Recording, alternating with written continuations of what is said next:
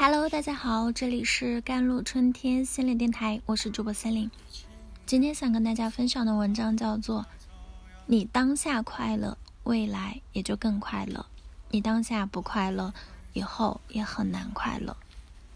经常有人向我提及内心的困扰和矛盾，比如工作上初步取得小成就，为何在第二曲线上却迟迟找不到出路？周围的人都认为很出色，为什么总觉得自己还差得远？当朋友提出建设性的建议，我为什么觉得特别受伤呢？即使他们出发点是善意的，如何回答是好？前几天查到一份2022年的国民心理健康报调查报告，看完我想分享给大家。数据中指出，失业啊、待业人群的抑郁焦虑风险率是达到了百分之二十九点八，有工作基本没进步的高达百分之二十七点一，每天工作时间比平时更少的占百分之十二点九。也就是说，不少人在工作、生活进展、自我价值相关的问题上会出现心理困境。所以，你不是一个人在面临上述问题，而是一群。当面对充满困境和不确定性的问题时，适应能力会下降，防御机制加强，以确保自己始终处于一个相对安全且可控的状态。其一呢，就是感受你的感受，跟随你的内心，相信你的直觉。实际上，这些都源于真实情感发生。问题在于怎么感受。举个例子啊。当一个人说“小王在吗？你能不能帮我个忙啊？”你的第一感受是什么？别看简单一句话，实则有两类不同群体。第一种群体会想：“哎呀，他有什么麻烦又找我了？我得晚一点再回复，这样显得自己比较忙。中间也可以思考一下，找一个什么合适的理由拒绝呢？”第二种群里心里会想。朋友找我一定有什么急事，我看看能做些什么。这种心态往往源于对待人际关系的积极态度与开放的性格。他们不会认为请求是负担，反倒当成与他人互动、增强关系的机会。这两种不同反应呢，揭示着内心深处的信仰和情感。当面对。类似请求时，通常不是立即做出反应，而是根据自己的经验、信仰和情感来决定如何回应。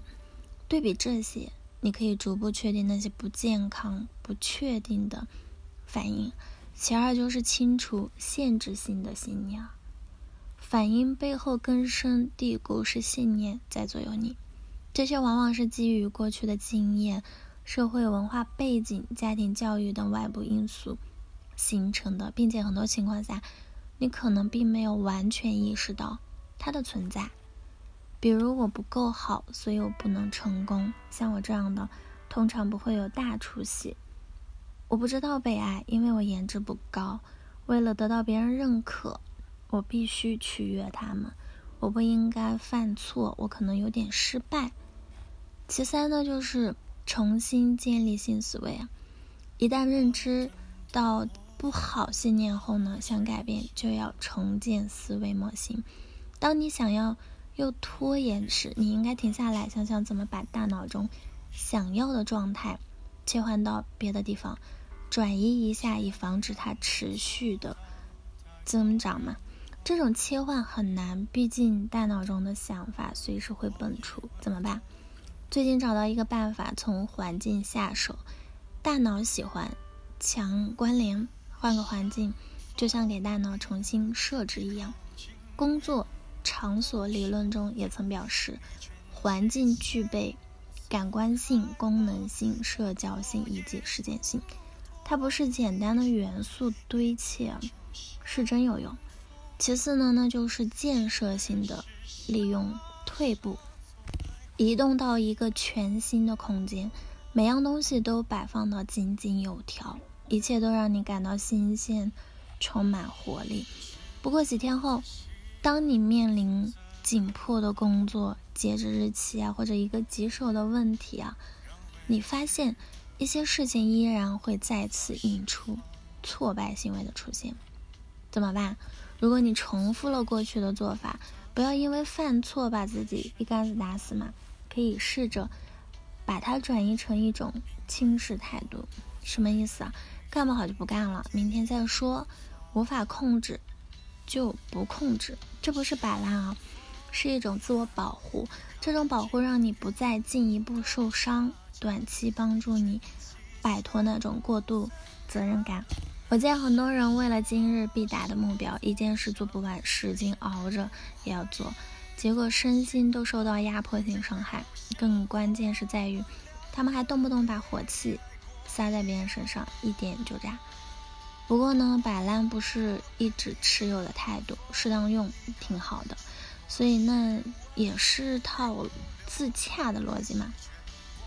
因此呢，想要建立正向的面对自我挫败行为的想法，感受你的感受，清除限制性信念，重新建立新思维，建设性利用退步，你可以试试看。好了，以上就是今天的节目内容了。咨询请加我的手机微信号：幺三八二二七幺八九九五。我是 Celine，我们下期节目再见。